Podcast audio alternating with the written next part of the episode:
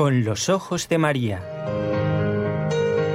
El mundo, la actualidad, las preguntas más profundas sobre Dios y la vida humana en todas sus facetas necesitan ser mirados con los ojos serenos de la Virgen, la Madre de todos los hombres. Con los ojos de María, un programa de NSE Producciones para Radio Católica Mundial conducido por Nelly Álvarez. Gracias por estar nuevamente allí acompañándonos. Gracias también a quienes a través de su trabajo en la parte técnica permiten que ustedes nos escuchen. En Radio Católica Mundial, en Birmingham, en Alabama, está Katia Baliño. Gracias, Katia. Y aquí en la ciudad de Barcelona, con un día precioso de sol, de primavera, damos las gracias a Raúl García, que está en la parte técnica, con este equipo de trabajo que con mucho cariño ha preparado este programa, el equipo NSE, Nuestra Señora del Encuentro con Dios.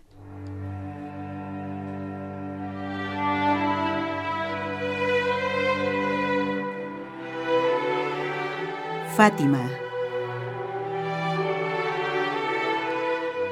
La oración ilumina mis ojos para saber mirar a los otros como Dios los ve, para amar a los otros como Él los ama. Estas son palabras del Papa Francisco, las que pronunció en su mensaje al querido pueblo portugués, para animarlos a seguir rezando para que esta peregrinación, que dentro de una hora más o menos eh, llevará a cabo en Fátima, ya está volando. Tal vez está pasando por encima de Barcelona el Papa, ¿eh? Y llegando a Fátima, pues queríamos comenzar el programa de esta manera. Y quiero ya saludar a quien es nuestra invitada de hoy, que vuelve al programa después de bastante tiempo. Lo anunciamos que a partir de este día 13, todos o la fecha más cercana, como hoy, que es 12, estará con nosotros la hermana Gisela Salamea, que ustedes ya conocen. Hermana Gisela, muy buenas tardes, debo decirte así porque estás en España. Bienvenida, hermana. buenas tardes, buenas tardes y buenos días a nuestros oyentes del otro lado del charco, en América, que es muy temprano. Y bien, pues para mí es realmente un gusto muy grande volver a encontrarme con nuestros oyentes de Con los Ojos de María y mucho más en esta ocasión tan especial como es el centenario de la Virgen de Fátima. Y en este día y esta víspera de un día tan importante como el 13 de mayo. Y para una ocasión eh, que no se repetirá nunca más, y es la canonización, por fin, eh, de Jacinta y Francisco. Eh, esta vez, hermana, nos toca trabajar a ti allí, donde estás, yo aquí en Barcelona con este equipo. Y bueno, el Señor quiere esto y pues para esto te hemos convocado para hablar de los hechos de mayo. Es decir, hace 100 años, este día 12, estaba como el cielo expectante, ¿verdad? Porque la Virgen bajaría al día siguiente a la tierra a encontrarse con estos pequeños. Vamos a recordar ese 13 de mayo de 1917. ¿Dónde nos encontramos, hermana? ¿En qué momento? Mira, pues estamos en Portugal, una tierra muy sufrida en, estas, en esos momentos. Atravesaba el país una crisis muy grande a nivel eh, del gobierno, a nivel de, de la sociedad. Eh, había mucha eh, masonería. la masonería, los enemigos de Dios, digamos, estaban en el poder público y buscaban sobre todo desterrar a Dios de la sociedad, de, la, de la gente, de, del pueblo en general. Se predicaba mucho esta consigna de que ni Dios ni religión se preparaba. Eh, decían ellos en esa época que en dos generaciones Portugal dejaría de ser católica. El catolicismo moriría definitivamente en el país y se promovía pues la violencia, se, se perseguía al clero, se, se cortaron las relaciones con el Vaticano. Fue una época muy muy grave en la no solamente para Portugal, porque pensemos que Portugal sufría en ese momento, digamos, sangraba eh, con toda esta situación política y a nivel de, de sociedad en general por esta persecución contra la Iglesia, contra la fe. Y también, pues podemos pensar que era también los albores, estamos hablando de 1917, el mundo estaba sumido en el caos de la, de la Primera Guerra Mundial. Y mira qué cosas, justamente para en esos días el Papa Benedicto XV había pedido al pueblo, al pueblo fiel, al mundo católico que rezara, rezara a la Santísima Virgen precisamente para que concebiera el don de la paz y el fin de la guerra.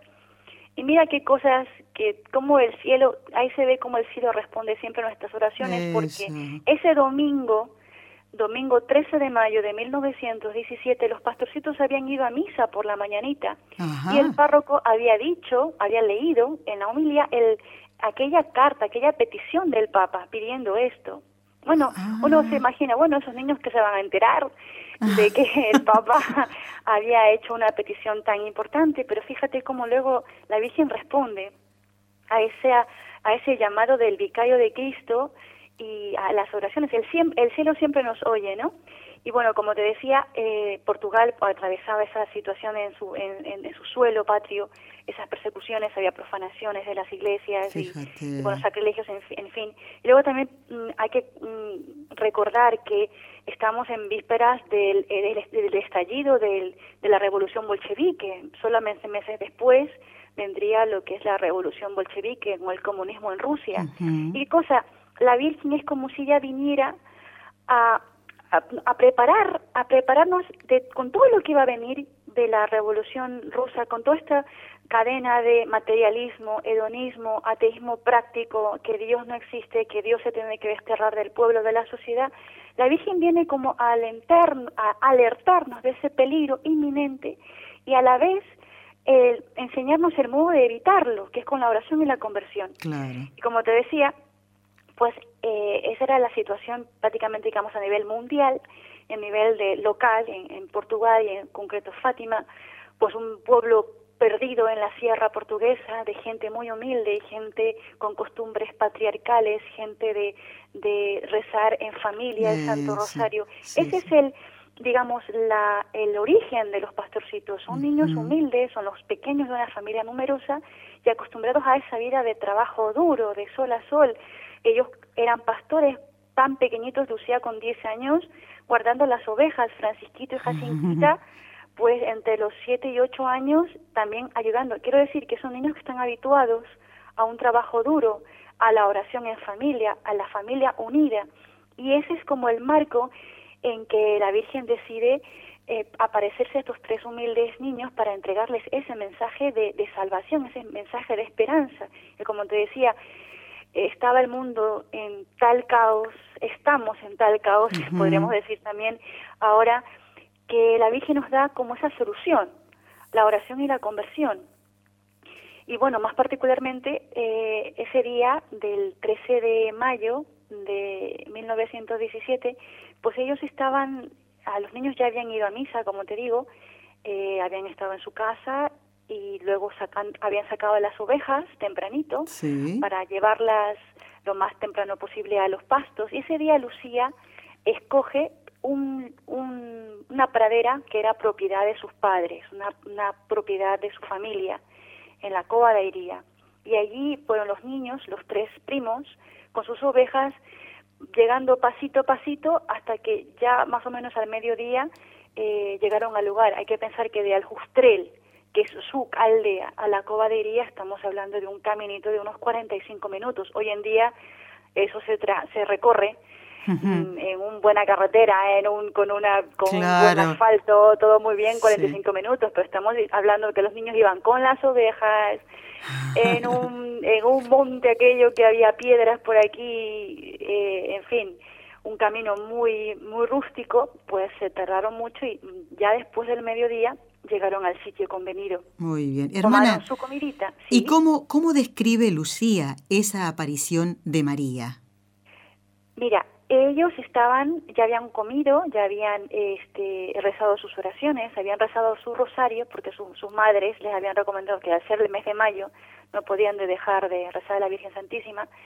Y cuando ellos ya mm, estaban jugando, ya habían hecho sus, sus obligaciones, sus, sus oraciones, estaban jugando cuando de repente Lucía describe que vio algo así como un, un rayo, un, relámpago.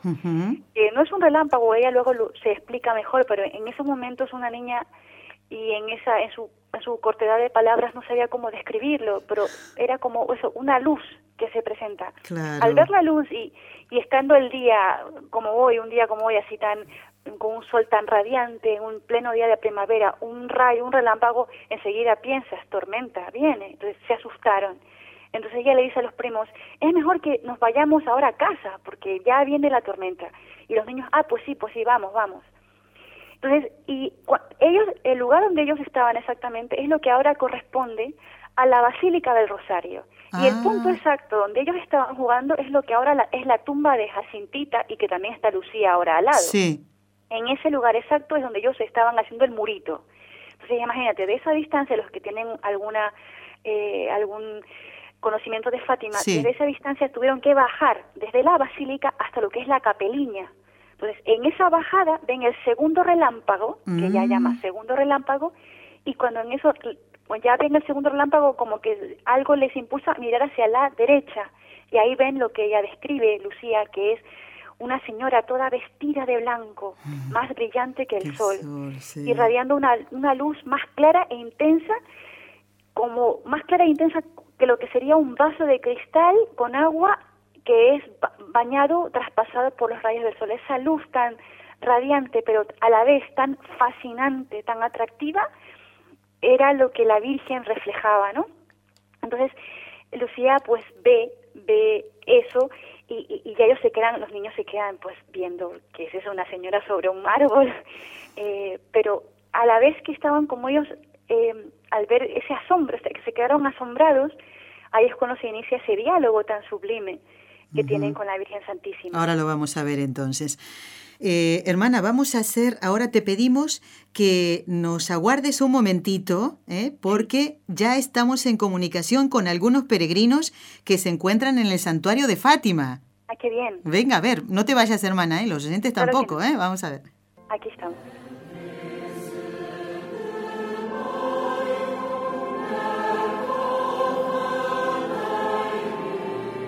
Pues vamos a darle la bienvenida al padre Enrique Tapia, que es el maestro de novicios del noviciado de los Legionarios de Cristo en Salamanca, en España.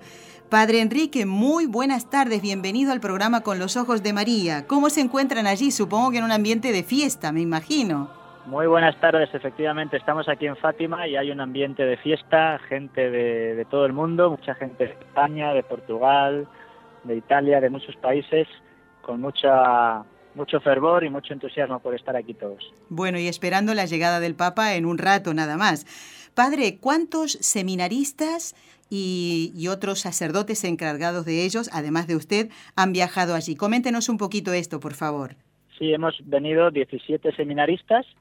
Hay dos que no han podido venir porque están un poco enfermos después de una operación.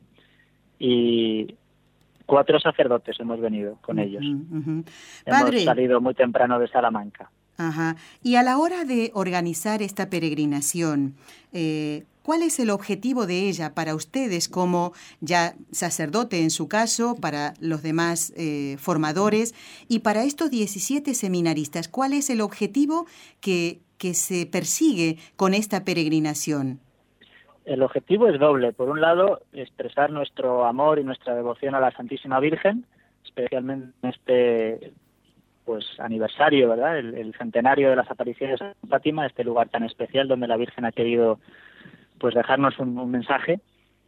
Entonces venimos a expresar ese amor, esa devoción a la Santísima Virgen. Y en segundo lugar también expresar nuestra devoción, nuestro amor, nuestra adhesión al Papa, al Vicario de Cristo en la Tierra, que, viene también aquí, y por eso pues nos trasladamos para estar presentes. Padre Enrique, eh, para cualquier cristiano, los pilares fundamentales de nuestro caminar hacia Dios son sin duda el amor a la Eucaristía y la devoción a María Santísima. Por eso la importancia de que un sacerdote, un futuro sacerdote, se prepare ¿no? debidamente para celebrar los misterios de nuestro Señor. Pero ahora quería tocar un poquitito el tema de la devoción a María y del rezo del Santo Rosario, mm. eh, que ella lo pide ¿eh? en prácticamente todas las apariciones cómo se fomenta en el seminario, en este caso en el noviciado ¿eh? del seminario de Salamanca, la devoción a María. ¿Es opcional el rezo del rosario allí, entre los seminaristas? Bueno, nosotros tenemos en nuestro horario de todos los días, tenemos un tiempo para rezar el rosario. Es una manera de, pues eso, fomentar nuestro amor a la Virgen, cultivar nuestra devoción a ella y, esto también, porque los, los misterios del Rosario pues son, son cristocéntricos, ¿no? Son misterios de la vida de Cristo y a través de, ese amor a María pues llegamos a Jesús también. Entonces es un ir meditando, acompañando al Señor y a María en, en esos misterios de su vida y también pues poner en sus manos tantas intenciones que, siempre tenemos, ¿verdad? Padre, ya para dejarlo libre y que pueda dirigir a ese grupo de seminaristas en, Fátima, donde notamos que hay bastante viento, ¿eh? Padre, le vamos a pedir su bendición para todo este equipo de trabajo, para todos los oyentes que están escuchando y que por favor nos encomiende allí en la capeliña. ¿Se lo podemos dejar de tarea, Padre? Claro que sí, cuente con ello.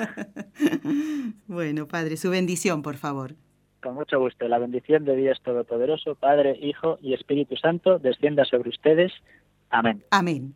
Padre Enrique y esta Tarde les encomendamos desde aquí especialmente. Muy bien, muchísimas gracias. Decía, despedimos al Padre Enrique Tapia, maestro de novicios del noviciado de los Legionarios de Cristo en Salamanca, en España. Y ahora le vamos a pedir al Padre Enrique que nos eh, pueda comunicar, poner en contacto con uno de sus hijos espirituales, uno de estos 17 seminaristas que están allí, Padre. Gracias, le paso entonces con el hermano Yago. Muy bien. Gracias y que Dios le bendiga. Igualmente, Padre.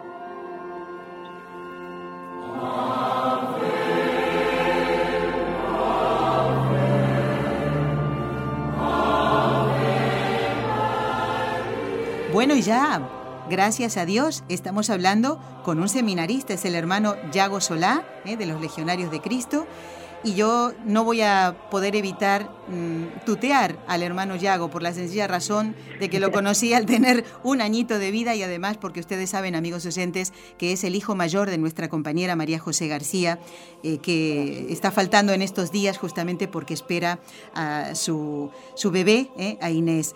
Eh, hermano Yago, muy buenas tardes, bienvenido también tú al programa. Muchas gracias. Hermano, es la... aquí estamos desde Fátima. Sí, no, eso seguro, porque si no, no te hubiéramos llamado, ¿eh? Así que, hermano, ¿es, ¿es la primera vez que estás en Fátima? Pues gracias a Dios he podido venir a Fátima varias veces, creo que he venido cuatro, y, y todas las veces he venido como seminarista, y la última vez que vine pude venir como seminarista y además con mis padres y mis hermanos, o sea, fue una peregrinación de familia maravillosa en la que pudimos ponernos, pues eso, a, los pies de la Virgen, ¿no? Encomendarle mi vocación, encomendarle mi familia, o sea que sí que he venido ya, he venido varias veces ya, gracias a Dios. Qué bonito es escuchar eso con mi familia. También tus compañeros seminaristas son tu familia y todos nosotros también somos tu familia, ¿no? Como esa familia tan grande que va a reunirse este sábado para la gran eh, ceremonia de la canonización de los pastorcitos. El padre Enrique nos comentaba un poquitito el objetivo de esta peregrinación, cuántos seminaristas están allí y me gustaría que nos comentaras, hermano Yago, el ambiente que se ve en este momento en la explanada. No sé si te encuentras justamente en la explanada del santuario de Fátima. Ahora mismo no me encuentro en la explanada, pero he estado desde las 8 de la mañana hasta la 1 del mediodía allí y tú lo, no lo has podido decir mejor. El ambiente que hay ahí yo creo que es un ambiente de familia, un ambiente de iglesia. Es increíble porque hay gente de todas las edades, eh, hay niños pequeños que de hecho pues han venido con sus padres, ¿no? Sus padres han tenido la valentía de traerlos hasta aquí a pesar del clima que, que no de momento no acompaña mucho toda la mañana, pero aún así están fieles en la plaza. Hay cantidad de jóvenes que ponen un ambientazo a, a este día de fiesta, que están tocando la guitarra en la plaza, cantando, bailando.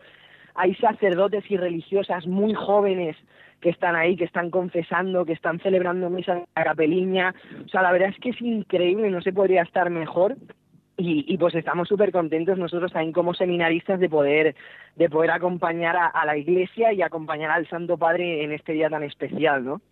A partir de este sábado ya podremos decir Santos Jacinta y Francisco o Santa Jacinta y San Francisco. Eh, para un futuro sacerdote, como en tu caso, hermano Yago, ¿qué virtudes mm, intentas imitar eh, de alguno de estos hermanitos o de los dos? ¿Y cuál en especial? A ver. Pues si te digo la verdad, nosotros antes de venir aquí a la investigación hemos leído un libro sobre las apariciones de Fátima y uno de los aspectos que más me ha impactado de, la vida de estos, de estos niños, porque al final eran niños, ¿no? es la obediencia a la Virgen y la obediencia a, siempre a sus padres y, al párroco del pueblo, ¿no? Porque es increíble cuando la Virgen les da el secreto eh, de, de, Fátima, pues ellos no lo pueden decir. Y hay un momento de, del libro en el que comenta que, que Lucía le dijo a su madre, mira, yo le voy a pedir permiso a la Virgen y si ella me deja decírtelo, yo te lo digo. Y como sacerdote, y más yo que voy a ser religioso, uno de los tres votos que voy a hacer, si Dios quiere, dentro de cuatro meses es el voto de obediencia, mm. que al final no es otra cosa que poner toda tu vida y tu voluntad y tu libertad en manos de Dios. Entonces, seguir el ejemplo de estos dos niños, de cómo fueron fieles a todo lo que el Señor les fue pidiendo, a veces pues les pues los encerraron y, les incluso su madre a veces pues como que se enfadó con ellos no pero ellos siguieron fieles a, a, lo que les había pedido la Virgen. Entonces yo creo que eso es lo que lo que puedo aprender yo no como como futuro sacerdote religioso de la Legión de Cristo. Muy bien. Pues hermano Yago Solá, te pedimos lo mismo que al Padre Enrique, que cuando vayas eh, ahora o dentro de un rato a la capeliña de nuevo, por favor nos encomiendes y rezamos también desde aquí por, por tu vocación y la de todos tus compañeros. Gracias, hermano Yago Solá, de los Legionarios de Cristo. Hasta pronto, si Dios quiere. Hasta luego, adiós, les encomiendo. Sí, gracias.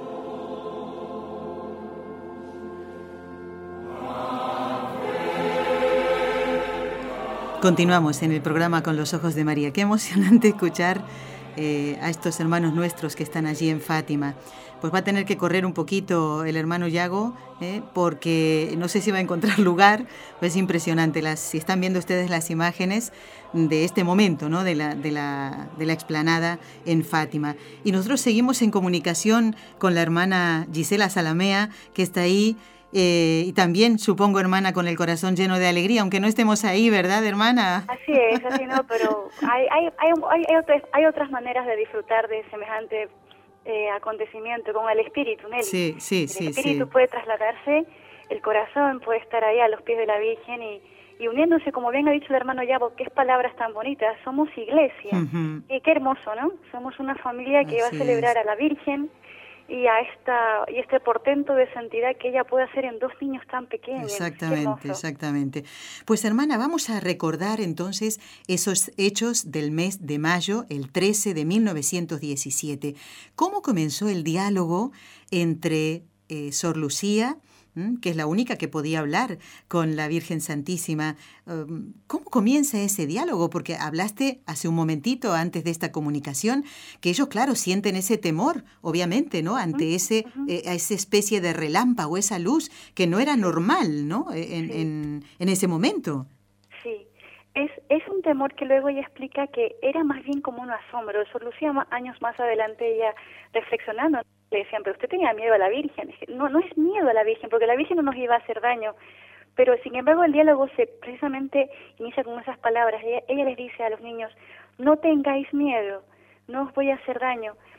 Eh, y suena incluso como, como a, esa, a, esa, esas palabras en la Biblia, ¿no? Cuando, por ejemplo, ahora se me viene a la mente lo primero que le dice el ángel a la Virgen Santísima cuando le anuncia que va a ser Madre de Dios, que es la buena noticia más grande de la humanidad, que Dios se va a ser hombre, le dice esas mismas palabras, no tengáis miedo, no temas María. Y eso mismo le dice la Virgen a estos niños, no tengáis miedo. Y bueno, y, claro, eh, al ver eh, esa señora tan hermosa y tan radiante, pues Lucía, que es la mayorcita, es la que se atreve a hablarle y le dice, ¿y de dónde es usted? Y la Virgen le contesta, soy del cielo. Y claro, y pone usted del cielo, una persona del cielo que venga aquí a hablarme, ¿qué es lo que quiere usted? ¿Qué quiere usted de mí? Y la Virgen le contesta, vengo a pediros a los tres que vengáis aquí seis meses seguidos y el día, tre el día 13 a la misma hora. Después os diré quién soy y lo que quiero. Después volveré una séptima vez esa séptima vez que la Virgen le promete a Lucía es algo ya más personal. Esa, esa aparición, esa séptima aparición que nosotros celebramos del 13 de mayo al 13 de octubre son seis. Exacto. Esa séptima fue una aparición personal a Sor Lucía cuando ella se despedía eh, para ser ya eh, ser educada eh, fuera de Fátima. Entendido, claro. la Virgen se apareció a ella. Entonces, claro, y luego Lucía cuando va en, su, en su libro, que recomiendo mucho leer a, leer a, a nuestros oyentes, Llamadas del mensaje de Fátima, ella luego hace reflexiones en ese libro y ella dice que por qué le siguió preguntando, claro, porque al ver una una persona del cielo, claro, enseguida dices, bueno, y, si usted está en el cielo, ¿yo voy al cielo? Que es lo que le pregunta la niña, ¿no? Y yo, ¿iré al cielo? Sí, vas, le dice la Virgen. Y Jacinta, también. Y Francisco, también. Pero tiene que rezar su rosario. Eh, muchas traducciones dicen muchos rosarios, pero la Virgen en su idioma portugués le dice su, como su, su rosario. Tiene que hacer su oración, tiene que rezar para ir al cielo, ¿no? Y luego ya Sor Lucía pues va eh, haciendo estas preguntas porque imagínate, bueno, no creo que podremos imaginarnos, yo no sé si tendré a la Virgen delante, no sé si sería capaz de hacerle tantas preguntas, pero claro, son, son unos niños que están tan atraídos por esa señora que luego uno se explica por qué esa Jacintita luego ya toda la tarde y ya luego no, no sabía más que decir. Qué hermosa señora, pero qué hermosa señora, pero qué hermosa señora. Pues, y, y, encima esa promesa que les hace, ¿no? Porque la niña le hace preguntas concretas, ¿no? Ella le dice, voy al cielo, la Virgen sí, y, y va Jacinta, sí, y va Francisco, sí, y la Virgen es como muy concretita, no está como que, eh, bueno, sí, sí, tal y cual, no, la Virgen contesta concretamente sus preguntas, incluso con una curiosidad, digamos, muy propia, ¿no?, de, de una niña, más que nada de una niña, se acordó ella de que tenía dos amiguitas que se habían muerto hacía poco, eran muy jóvenes, esas niñas eh, eran aprendizas de, de, tejedoras en su casa. Y entonces se le pregunta, a Lucía le pregunta a la Virgen, ¿y María de las Nieves está ya en el cielo? Se habían muerto. ¿Sí? La Virgen le dice, sí, ya está. Y Lucía dice, me parece que tenía que tener unos 16 años. Y Amelia, otra. Y la Virgen le dice, estará en el purgatorio hasta el fin del mundo y su Lucía se acuerda que tendría unos 18 o 20 años. Y claro, es, quiere decir que la Virgen es tan maternal, que viene a dar su mensaje, pero también tan asequible, que lo que los niños le preguntan, ella le contesta. Exactamente, exactamente. A mí, sabes que en esto, hermana, me ha ayudado muchísimo eh, el repasar una y otra vez esta aparición y pensar en esta jovencita Amelia. Yo decía, en aquella época, 1917, ¿Qué, ¿Qué, habrá hecho ella? ¿Qué faltas habrá cometido para estar en el purgatorio hasta, hasta el fin del mundo? Y a mí me ha invitado a rezar. Yo siempre rezo por Amelia no sé, es una, de verdad que me ha quedado eso, digo, porque si lo ha dicho la Virgen. ¿eh? Aparte que el Señor cuenta con esas oraciones. Por eso, claro. Amelia para aliviar sus sufrimientos. Ojo que, como decía aquí una de nuestras formadoras, hmm. decía, a ver, no me voy a poner a rezar por Amelia para sacarla antes del, antes del fin del mundo. No es eso, porque lo que la Virgen ha dicho es porque está en la voluntad de Dios. Pero ciertamente eso nos recuerda, Nelly, la importancia del purgatorio. Es un dogma de fe la existencia del purgatorio. Y la Virgen lo que hace aquí es certificarlo, simplemente certificar que sí, que existe un purgatorio y que tenemos nuestras deudas. Nosotros decimos al Señor en el Padre nuestro, perdona nuestras deudas, bueno, se decía antiguamente, ¿no? perdona nuestras ofensas, pero es una deuda que tenemos que pagar.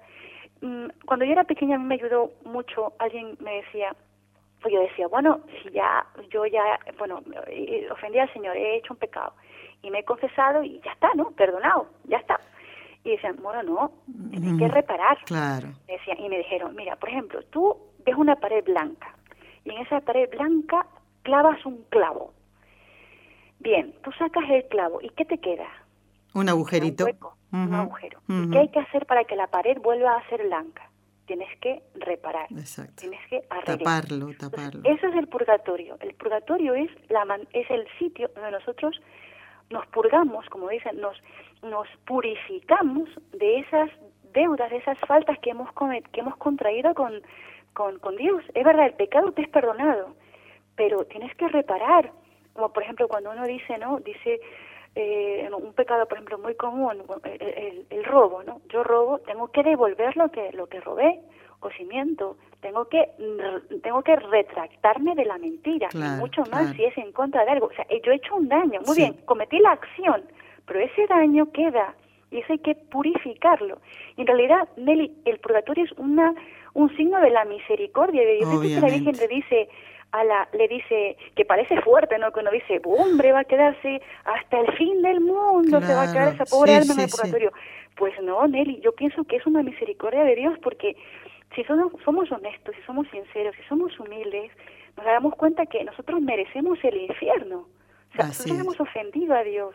Son muchos nuestros pecados. Y bueno, si alguien se puede decir, no, yo soy inocente, yo no hago nada. Bueno, bueno, bueno, muy bien. Mm. Pero es que nosotros no merecemos el, no merecemos el cielo. El cielo es un regalo. Así es, Nosotros somos pecadores, tenemos tantas inclinaciones que merecemos el infierno. Y Dios, sin, embargo, Dios perdona.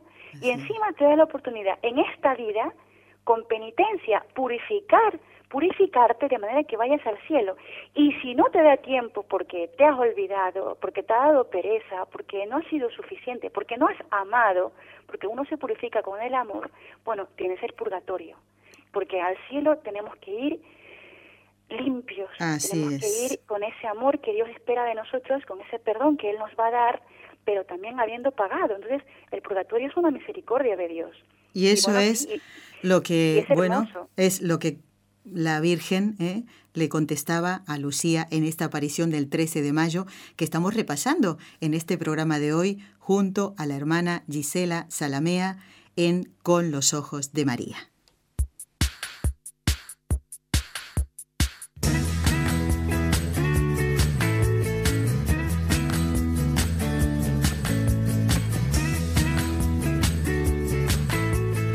Bueno, bueno, hermana, no te asombres de esta, de esta música, ¿eh? Ya, ya. Mira qué bonito suena, ¿eh? Sí, sí. Bueno, pues este es el himno oficial de la visita del Papa Francisco a Fátima, ¿eh? Y tiene ah, estas palabras, estas palabras que se llama así, Dios en mí. Y que dijo Sor Lucía, ¿eh? cuando contestaba la carta de un obispo, ¿eh? que la descubrí, fíjate, en la oración, en el libro eh, un camino bajo la mirada de María. Lo descubrí ahí, realmente fue, y por eso se llama Dios en mí, Dios en mí. ¿eh? Bueno, el lema de la visita del Papa Francisco es con María, peregrino en la esperanza y en la paz. Este es el lema de esta peregrinación. Y decía el Papa en este mensaje que mandó al pueblo portugués, se trata en sí mismo todo un programa de conversión para ese momento bendito que va a culminar un centenario de momentos de bendiciones, me alegra saber, decía el Papa, que os estáis preparando con intensa oración. Ojalá pudieran ver ustedes, yo no lo sé, si estarán, tienen otro, un ordenador o algo aparte para estar viendo lo que está pasando en este preciso momento en la explanada del santuario de Fátima.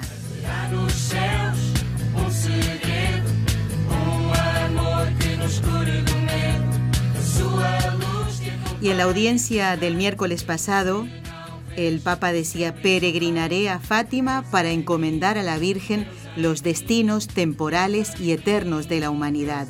Nos decía el hermano Yago hace un momentito que no acompañaba mucho el tiempo, pues estoy, estuve mirando también cómo estaría el tiempo este viernes y sábado y creo, hermana Gisela, que no se parece en nada a aquel 13 de mayo de 1917 porque están anunciadas lluvias para el día de hoy. Y también mañana, ¿eh? ¿Cómo cambia el tiempo, no me preocupo porque yo he estado muchas veces en Fátima con un, aguacero, la Virgen sale y ya los portugueses lo tienen como algo clarísimo. La Virgen sale y aparece el sol.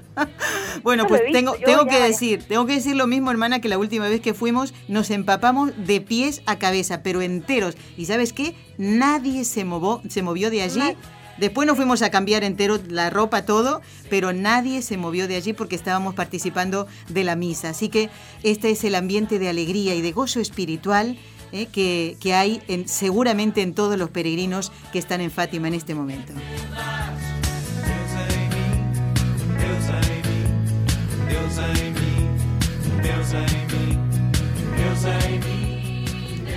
Bueno, y seguimos esperando eh, esta impresionante ceremonia de canonización. Hay mucha gente ahora porque les cuento que dentro de, déjenme sacar las cuentas, esto hermana de que aquí es una hora, en Portugal es otra y pensando en los oyentes de América también es un poco difícil, ¿verdad? Bueno, déjame sacar las cuentas. Mira, dentro de aproximadamente, eh, a ver, veamos, unos 40 minutos Sí, más o menos dentro de 40 minutos el Papa Francisco va a llegar a la base aérea de Monterreal, ¿eh? ya en Portugal, va a ser la ceremonia de bienvenida, luego se va a encontrar esto privadamente, ¿no? Con el presidente de la República de Portugal en esa misma base, va a visitar la capilla y después ustedes van a poder seguir la transmisión aquí en este en esta misma emisora, ¿eh? Van a poder seguirla.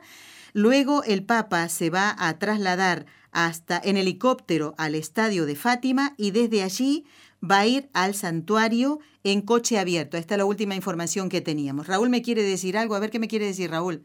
No oigo, no oigo nada. No, no escucho. Bueno, ya me lo dirás, ¿eh? ya me informarás. Claro, porque hay mucho movimiento, hermana, tenemos que estar preparados para todo, porque, bueno, igual, inclusive estamos esperando ahora poder hablar con alguien que está eh, también en la explanada. A ver, ¿sí? Es, ¿Estamos en comunicación, Raúl? Es la hermana Alejandra Longo. Eh, hermana Alejandra. Oh, hermana, bienvenida. Aquí estamos, en Portugal, en el santuario de Fátima. No hay nadie ahí, ¿no? No, no, estamos solitas.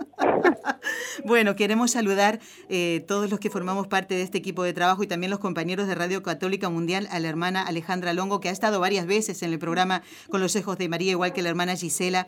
Hermana Alejandra, sé que estás ahí bastante apretadita, pero mira, creo que es importante que nos comentes eh, por qué es importante para ti el hecho de conocer la personalidad de los niños eh, como eh, Jacinta y Francisco, para tu trabajo diario. ¿Cuál es tu trabajo habitual como hermana misionera?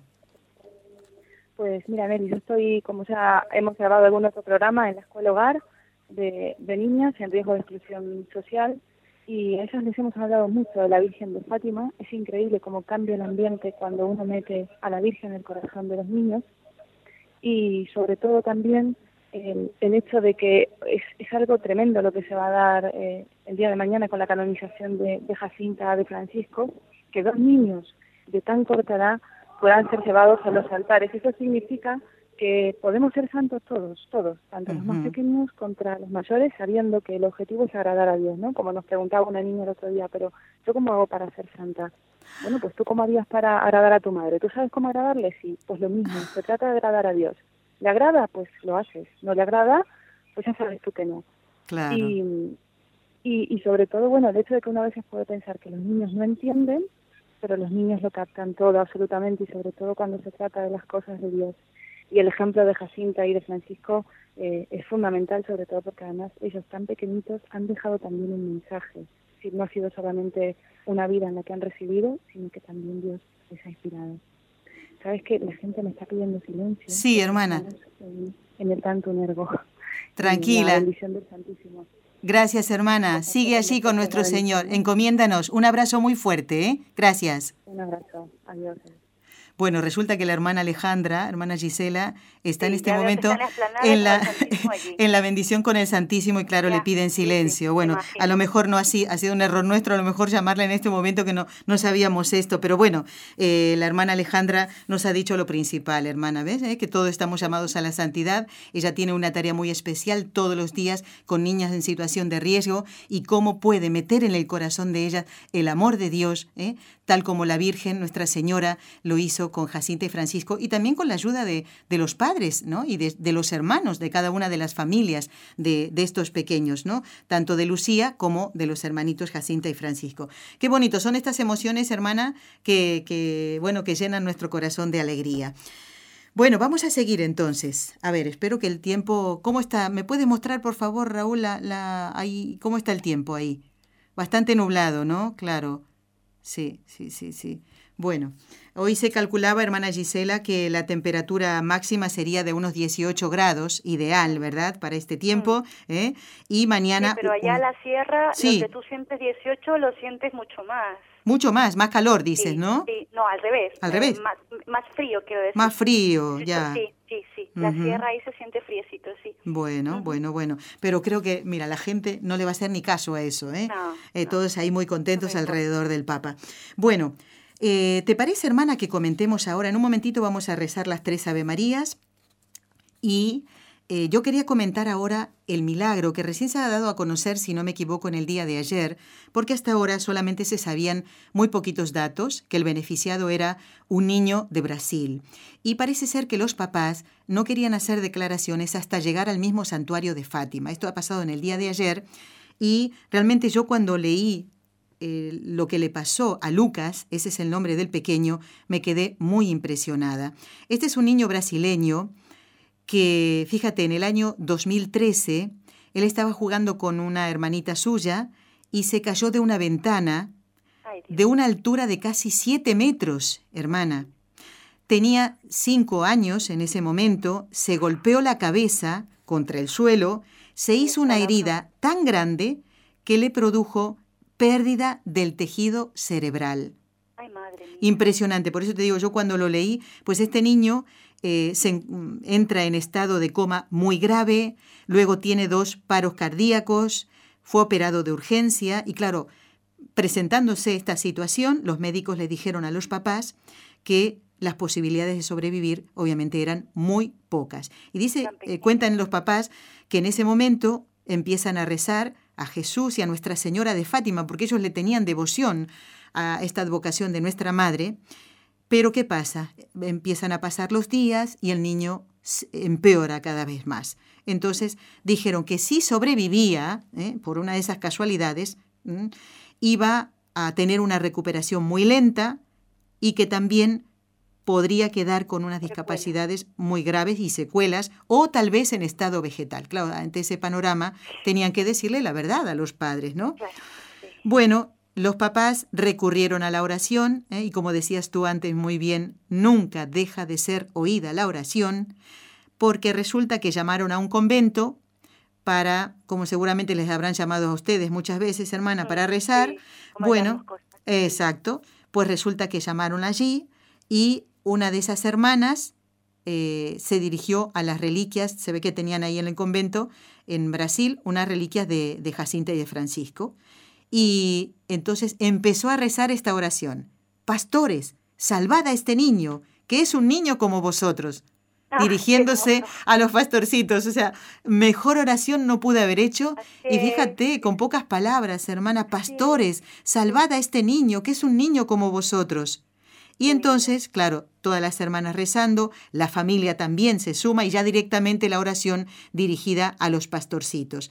Y dos días después, del accidente, después, bueno, un, poquito más, una, una semana. toda la catástrofe. Exactamente. Pues el niño despertó, despertó, empezó a hablar, preguntó por esa hermanita con la que estaba jugando cuando se cayó de la, de, la ventana, por la ventana. Y a los 11 días desde que tuviera el accidente, salió de la unión de, de la unidad de cuidados intensivos y fue dado de alta del hospital en 15 días. Y al día de hoy, Lucas, que está hoy en Fátima, en este momento, está completamente bien, no tiene ninguna secuela. ¿Qué podemos decir, hermana Gisela? Bendito sea Dios. Gloria a Dios. gloria a Dios, gloria a Dios, claro que gloria sí. A Dios claro que sí. Por su Madre Santísima y por sus pastorcitos. No hay duda, no hay duda porque ellos eh, intercedieron por este nido. Veamos, hermana, que a veces nos hacemos unos líos pensando que tenemos que hablarle a Dios y largarle un discurso teológico. Haz tu oración sencillamente porque es ahí donde va a actuar más rápido el santo al que tú le tienes devoción, ¿no? Sí, sí, así es, así es. Recordaba esto que dices, ¿no? Los niños como, que, es un niño como vosotros, es, qué bonito. Francisquito, solía ser muy sensible. Él decía, se lucía que él no podía ver niños, él evitaba ver a, la gente enferma, no le gustaba porque decía, porque era tan sensible que le daban a llorar. Si veía un, niño mendigo, un enfermito, no, no podía, porque le podía, le podía la pena que le, que le entraba de ver eso, ¿no? Y un día cuentan que una señora que había perdido tenía su familia rota. Su padre se había peleado con su hijo, le había echado de la casa y el hijo estaba muy muy malas con sus padres, con su padre, ¿no? Y Francisquito le dice a la señora, tranquila señora, yo le voy a pedir esto a la Virgen, ya verá cómo se soluciona. Cuando el niño se muere, a la semana, ese hijo va a pedirle perdón a su padre y se reconcilia. Y la señora se acuerda y le va a agradecer a Francisco en su tumba la gracia concedida. Qué bonito es que, que sabemos que, que los santos, los que están cerca de Dios, pueden tanto con Él y que escuchan nuestras oraciones. No hay duda. Es una misericordia de Dios Claro también. que sí, claro que sí, hermana. Muy bien, eso también muchas enseñanzas nos dejas en el programa de hoy. Ha llegado el momento de rezar. Tú lo sabes, hermana, las tres Ave Marías que rezamos por la santificación de los sacerdotes. Y aquí vamos a unir a todos los oyentes que están escuchando el programa. En un momentito voy a dar la, la forma de ganar la indulgencia en este día 13, ¿eh? desde el lugar. Bueno, sabemos, el padre Enrique y el hermano Yago y la hermana Alejandra, que están en este momento en, en Fátima, ellos van a ganarlo de una manera. Pero aquí nadie se desanima porque tú y yo, hermana, Raúl, Katia y los otros compañeros de Radio Católica, podemos, y un enfermo, un anciano, podemos ganar hoy también la indulgencia. Así que si te parece, ahora rezamos y luego explicamos un poquito eso, ¿vale? Claro que sí. Bueno, entonces voy a hacer la mm, presentación, ¿no? Como la, la cabecita de, de cada una de estas Ave Marías que hacemos y te pido que tú comiences cada rezo, hermana. En el nombre del Padre y del Hijo y del Espíritu Santo. Amén. María, Madre mía, por el poder que te concedió el Padre, libra a todos los sacerdotes de caer en pecado. Dios te salve María, llena eres de gracia, el Señor es contigo, bendita tú eres entre todas las mujeres y bendito es el fruto de tu vientre Jesús. Santa María, Madre de Dios, ruega por nosotros pecadores, ahora y en la hora de nuestra muerte. Amén. María, Madre mía, por la sabiduría que te concedió el Hijo, libra a todos los sacerdotes de caer en pecado. Dios te salve María, llena eres de gracia, el Señor es contigo, bendita tú eres entre todas las mujeres y bendito es el fruto de tu vientre Jesús. Santa María, Madre de Dios, ruega por nosotros pecadores, ahora y en la hora de nuestra muerte. Amén. María, Madre mía, por el amor que te concedió el Espíritu Santo, libra a todos los sacerdotes de caer en pecado. Dios te salve María, llena eres de gracia, el Señor es contigo, bendita tú eres entre todas las mujeres, y bendito es el fruto de tu vientre Jesús.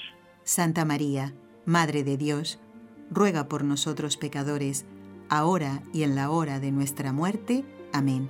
Nuestra Señora de Fátima, Ruega, ruega por, por nosotros. nosotros.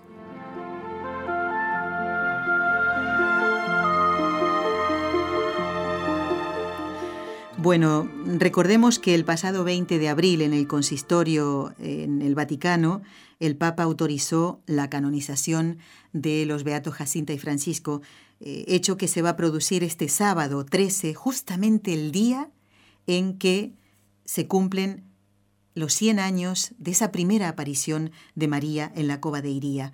Una cova de Iría con un aspecto, hermana Gisela, totalmente diferente ¿eh? al que se dio ese 13 de mayo, ¿verdad? No había, Totalmente. no había tanta gente como hoy, hermana. Desde luego.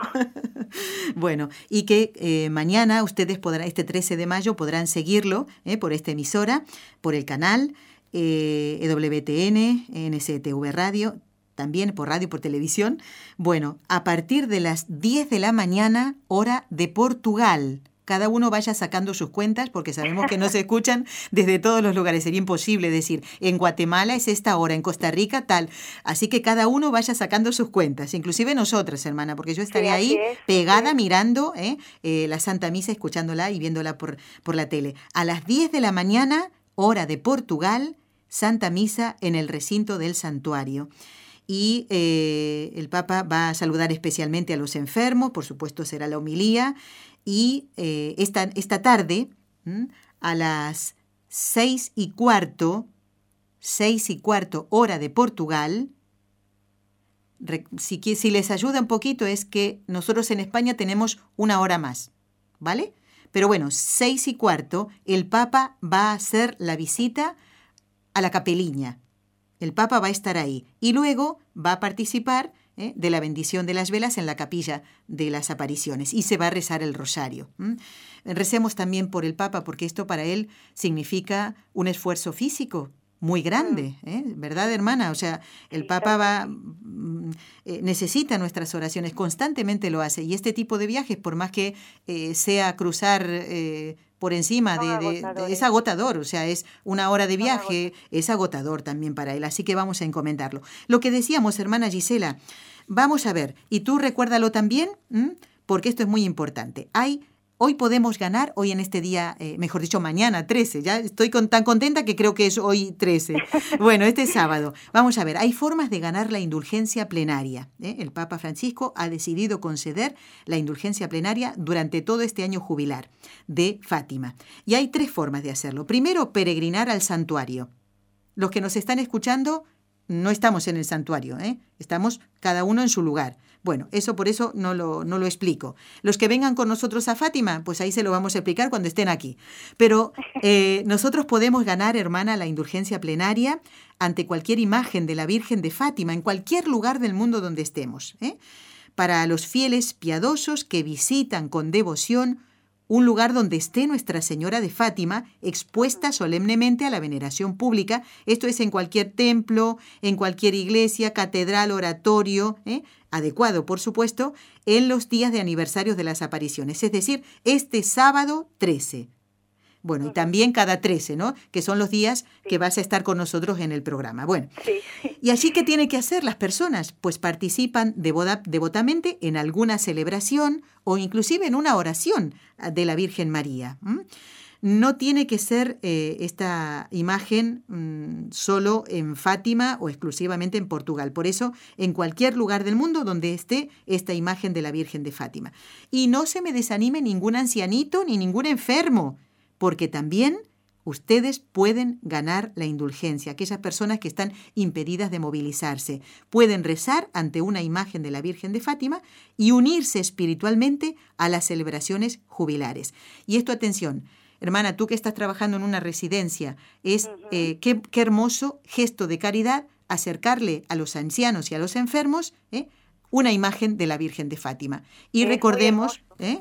Eso es muy hermoso, claro. Hermana, recuérdanos brevemente cuáles son esas condiciones para ganar la indulgencia, las de siempre, porque estos son actos indulgenciados, pero para que podamos, además de ir a rezar, participar en la misa eh, o llevarle a un enfermo la imagen de, de la Virgen de Fátima. Sí, bueno, desde siempre hay que, hay que procurar el estado de gracia, el estado de gracia eh, quiere decir que tengo que confesarme si tengo conciencia de, haber cometido un pecado mortal, comulgar, eh, por supuesto, porque eh, la confesión y la comunión deben estar juntas a la hora de, es, es, es, recomendable a la hora de ganar una indulgencia, sobre todo si se participa en una santa misa.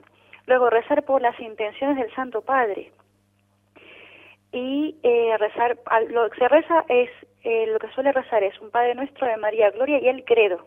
Muy bien. Como una, como una forma de adhesión a, la Iglesia de Dios, que yo me estoy aprovechando de los tesoros de las indulgencias, que es lo que el Señor regala. Para eso son las indulgencias en, un año santo, en un año como un, año, un centenario como este. Entonces, básicamente, eso, resumiendo, eh, confesión y comunión. Muy bien y rezar por las intenciones del Santo Padre, ¿no? Y con esa intención de ganar la indulgencia propia de esta de esta celebración del centenario de la Virgen de Fátima y como ya lo has, como lo has dicho muy bien, pues también en todo, en todos los sitios y todas las personas tienen posibilidad de lucrar la indulgencia plenaria. Muy bien. Hermana Gisela, vamos a rezar la oración eh, que se ha escrito con motivo de la visita del Papa. Te pido que te sumes, al igual que todos los oyentes, y terminamos el programa y hasta el mes que viene, si Dios quiere, donde nos vas a contar los hechos de junio. Gracias, hermana Gisela. Salve, Madre del Señor, Virgen María, Reina del Rosario de Fátima. Bendita eres entre todas las mujeres. Tú eres la imagen de la iglesia vestida de la luz pascual. Tú eres el honor de nuestro pueblo. Tú eres el triunfo sobre la marca del mal. Profecía del amor misericordioso del Padre. Maestra de la anunciación de la nueva nueva de Hijo. Signo del fuego ardiente del Espíritu Santo. Enséñanos en este valle de alegrías y dolores las verdades eternas que el Padre revela a los pequeñitos. Amén.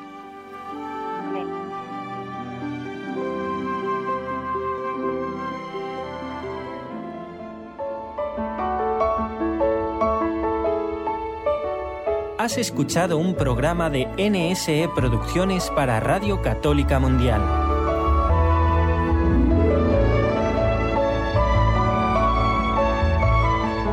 ¿Quieres conocernos? Escríbenos al correo electrónico con los ojos de María nsradio.com. Envíanos tus sugerencias o comentarios con los ojos de María arroba nsradio.com.